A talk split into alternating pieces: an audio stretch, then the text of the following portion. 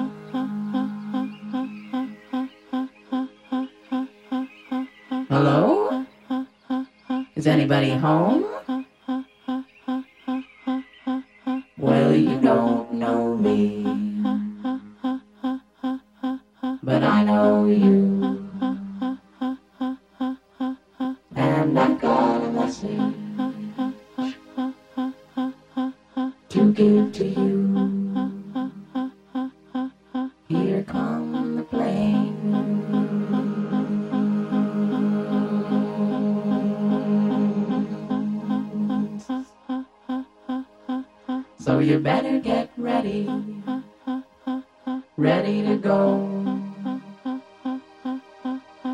You can come as you are.